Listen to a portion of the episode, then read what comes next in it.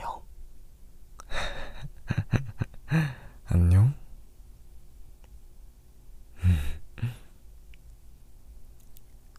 보고 싶었어. 많이 보고 싶었다.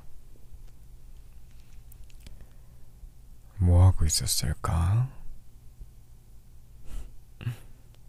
내가 한번 맞춰볼게. 내 생각에는 유튜브를 보고 있지 않았을까? 연애 때와 같이. 음. 너는 유튜브 보는 거 좋아하잖아. 나도 좋아하지만, 너도 좋아하잖아. 음. 나 이번에 여행 갔다 온 거 알잖아요. 부산으로 갔다 왔지. 2박 3일 동안. 음, 그냥 여러 가지 생각 정리도 하고, 좋은 시간도 보내고, 맛있는 것도 먹고, 여러 가지 하려고, 정확히 말하면, 그냥 가고 싶어서 갔던 건데, 어, 생각을 정리하고 싶다라는 생각이 있었거든. 음. 근데,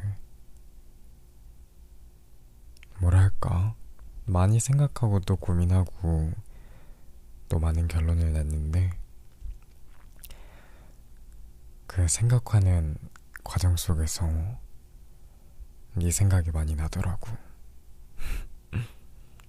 내가 막, 막 이러이러한 거 생각하고 있는데 중간에 딱 너가 떠올라서 아, 너가 생각하는 건 알겠지만 일단은 지금은 내 생각 먼저 해라. 그런 느낌으로 딱 떠오르더라고. 아마 보고 싶었나 봐요. 그러니까 그렇게 생각이 났겠지. 음. 많이 보고 싶다. 많이 보고 싶었어. 어떤 느낌이냐면,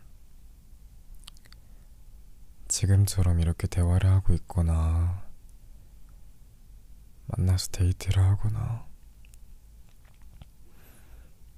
그냥 같이 있어도 보고 싶은 느낌, 뭔지 모르지. 그렇더라고. 그냥 그렇더라. 그랬어, 나는. 어떻게 설명해야 될지도 모르겠고, 왜 그런 건지도 모르겠는데, 나는 그랬어요. 많은 얘기를 하고 싶었어, 너한테.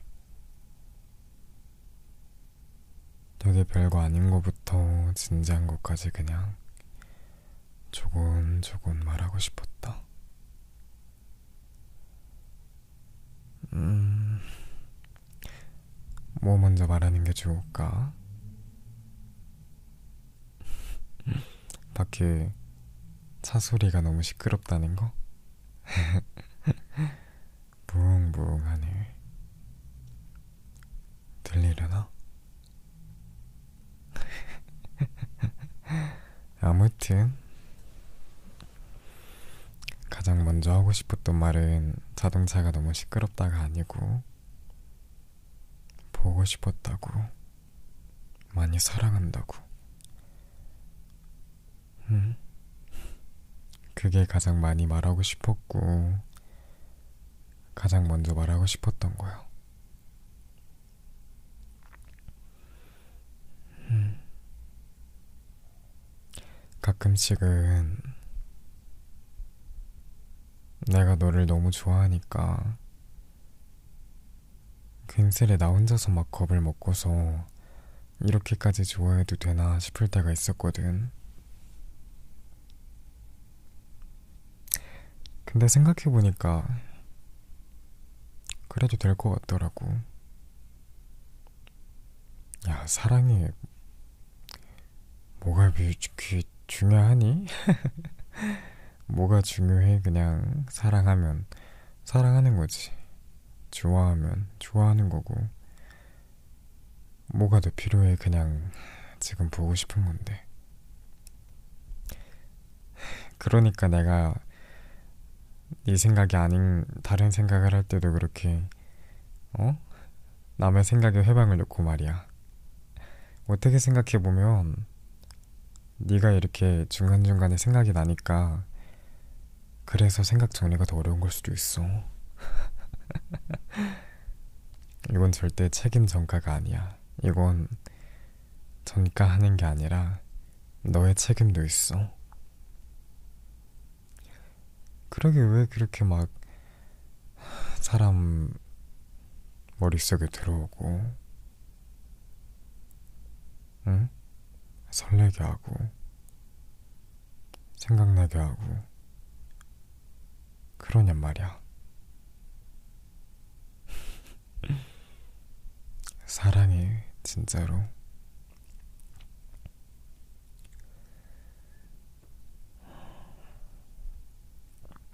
나는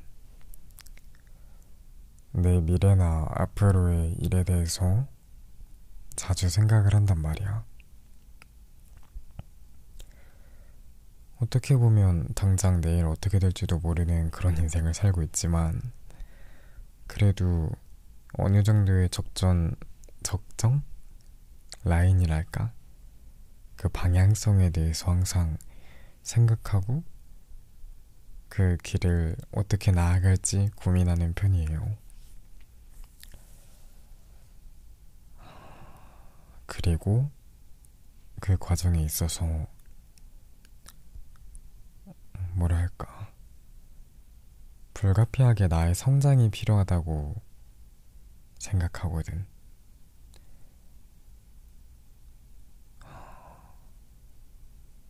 그러니까 내가 너를 너무 좋아해서 고민이 많았어, 솔직히.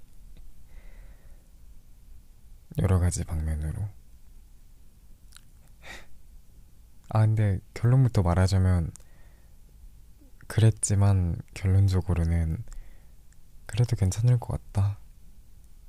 지금만큼 너를 사랑해도 괜찮을 것 같다라는 그런 결론이니까 너무 걱정하지는 말고. 음, 어디까지 얘기했더라? 어, 그래, 성장, 성장 얘기를 했지. 나는 여태까지 인생을 살아오면서 많은 성장 과정과 그 배경이 있겠지?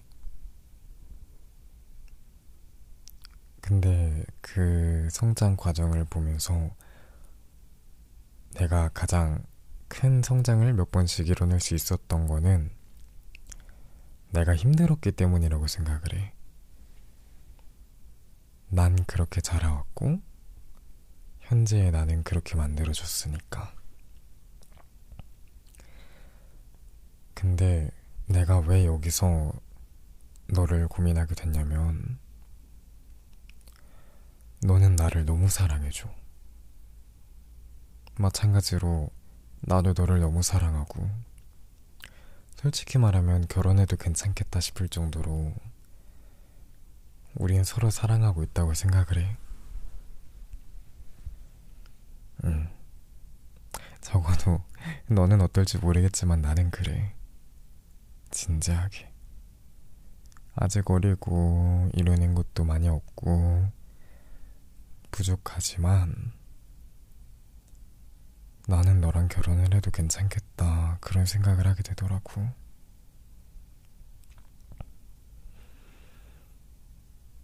근데 그만큼 나를 사랑해주고 아껴주고 또 안심하게 만드니까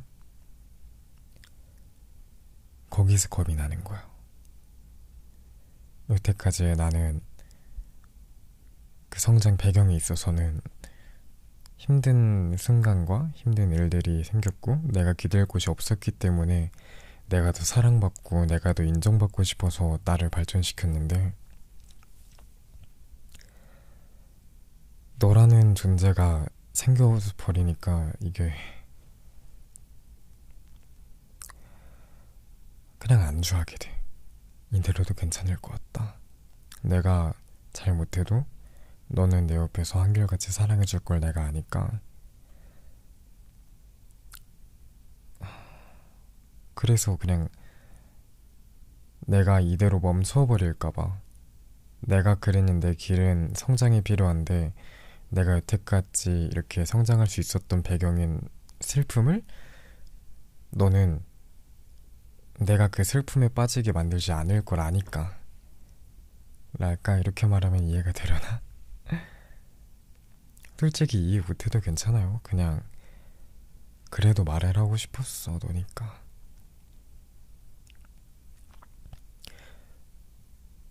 음 그런 고민이 있었다. 너무 사랑해서 그랬던 거겠지? 솔직히 별로 사랑하지도 않고 그냥 그냥 저냥 뭐 만나서 데이트하고 어, 예뻐서 좋네 이런 느낌이었으면은 한 그걸로 다였겠는데 모르겠다 내가 너한테 의지하고 있나?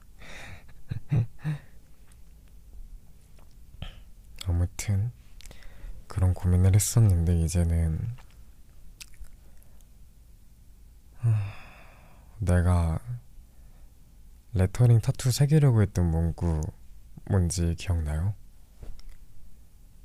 정확한 발음은 나도 몰라. 그냥 솔직히 말하면 멋있기도 했으니까 라틴어를 적는다는 게 라틴어를 할 줄도 모르지만 나는 그런 폼생폰사 인생을 살고 싶으니까 그런 것도 있겠지만 그 라틴어가 담고 있는 의미가 나한테는 너무 이렇게 와닿는 말이어서 뭐였더라? 이게 아닐 수도 있어 있는 게 에이스 쿠오스 아모였나? 에이스 쿠오스 아모 아마 맞을 거야 적어도 나는 그렇게 읽을 것 같아 그 뜻이 내가 사랑하는 사람들을 위하여라는 뜻이거든. 그거는 언제가 됐든지 내 몸에 꼭 새겨야 되, 겠다 그런 생각도 했고 딱 그 생각대로 가면 될 것 같아서 괜찮다고 말을 한 거야. 너는 나를 안정적이게 만들고 또 안심하게 만들지. 그래서 여태까지 내 성장 배경이 되었던 그런 슬픔을 느끼지 않게 만들 것 같아. 근데 그렇기 때문에 더더욱 내가 우리가 지금 서로 느끼고 있는 이 사랑이랑 그리고 그 사랑을 지속시키기 위해서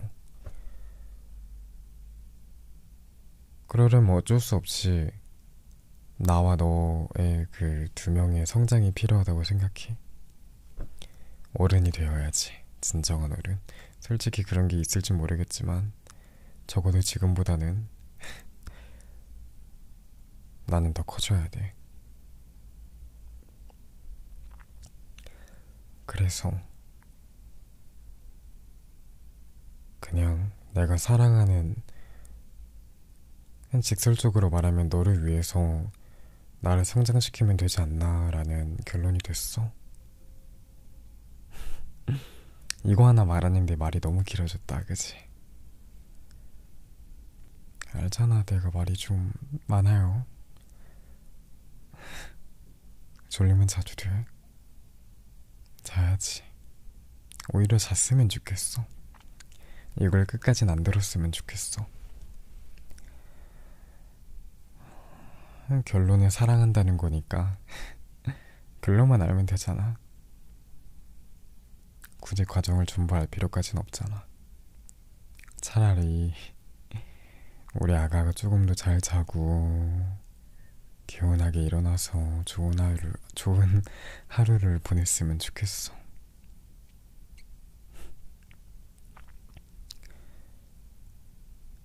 음, 물론 정작 나는 지금 밤을 샜지만 그래도 너는 잘 잤으면 좋겠다. 너도 같은 생각을 하고 있겠지? 그러니까 좋은 거야.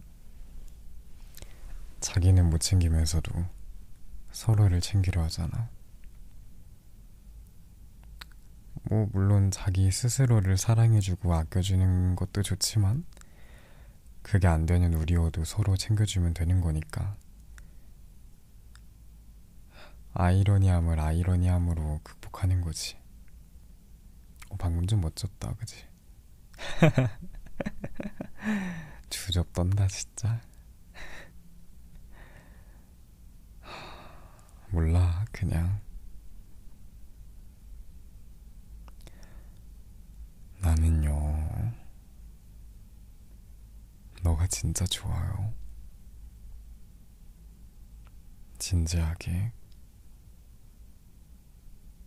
진지하게 너랑이면, 너랑 같이 하는 거면, 같이 사는 거면, 내가 아까 말했다시피 미래를 항상 생각하고 그 길의 방향성을 정한다고 생각했잖아. 그 미래를 그리는 일에 너가 같이 있어도 괜찮겠다. 오히려 그러면 좋을 수도 있겠다라는 생각이 들더라고.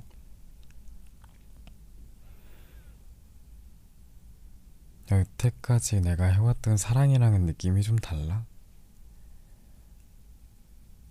그냥 진정한 사랑 같은 느낌이야. true love랄까.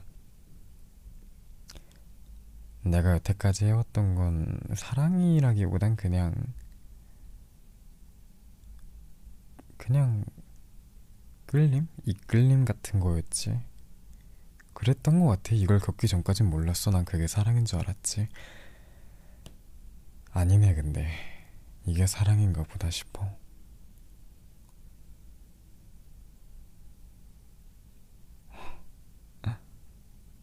나도 이제 내가 무슨 말을 하는지 모르겠다. 너는 나를 너무 복잡하게 만들어.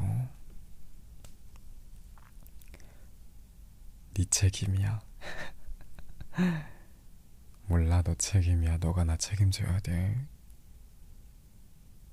너가 나 이렇게 만들었잖아. 사랑해요, 진짜로.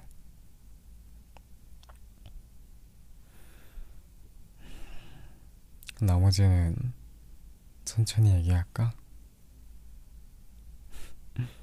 지금도 충분히 많이 말한 것 같은데.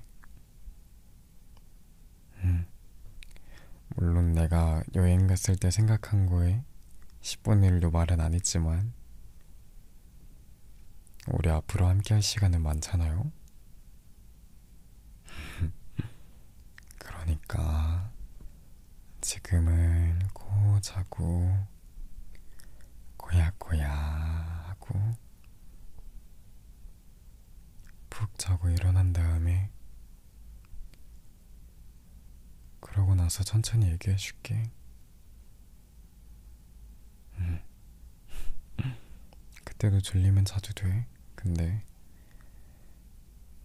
듣고 싶으면 내가 느꼈던 거, 생각했던 거, 생각했던 과정, 결론까지 그냥 다 너한테 전해줄 테니까.